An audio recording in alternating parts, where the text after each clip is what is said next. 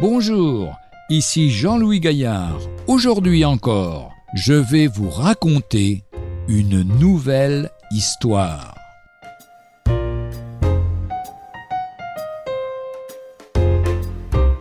Je ne le lâcherai pas. Une jeune fille prenait soin d'un groupe de garçons au culte des enfants de son église locale, qui se tenait à quelque distance de sa maison isolée. Elle s'y rendait par une belle journée de printemps. L'air était pur, tout pénétré du parfum des fleurs.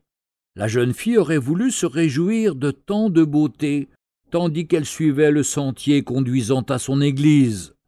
Mais impossible, elle était triste et découragée en pensant à ses enfants. C'est assez, dit-elle, je me suis trop fatiguée et en vain pour ces petits étourdis.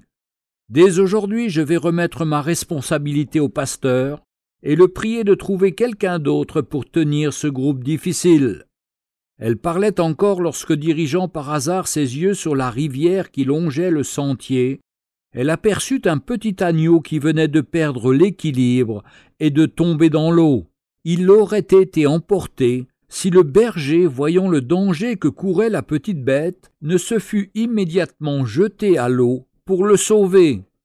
Cependant le sauvetage ne se fit pas facilement, le courant était rapide, et le berger allait perdre pied, mais il tenait fortement l'agneau et criait Je ne le lâcherai pas.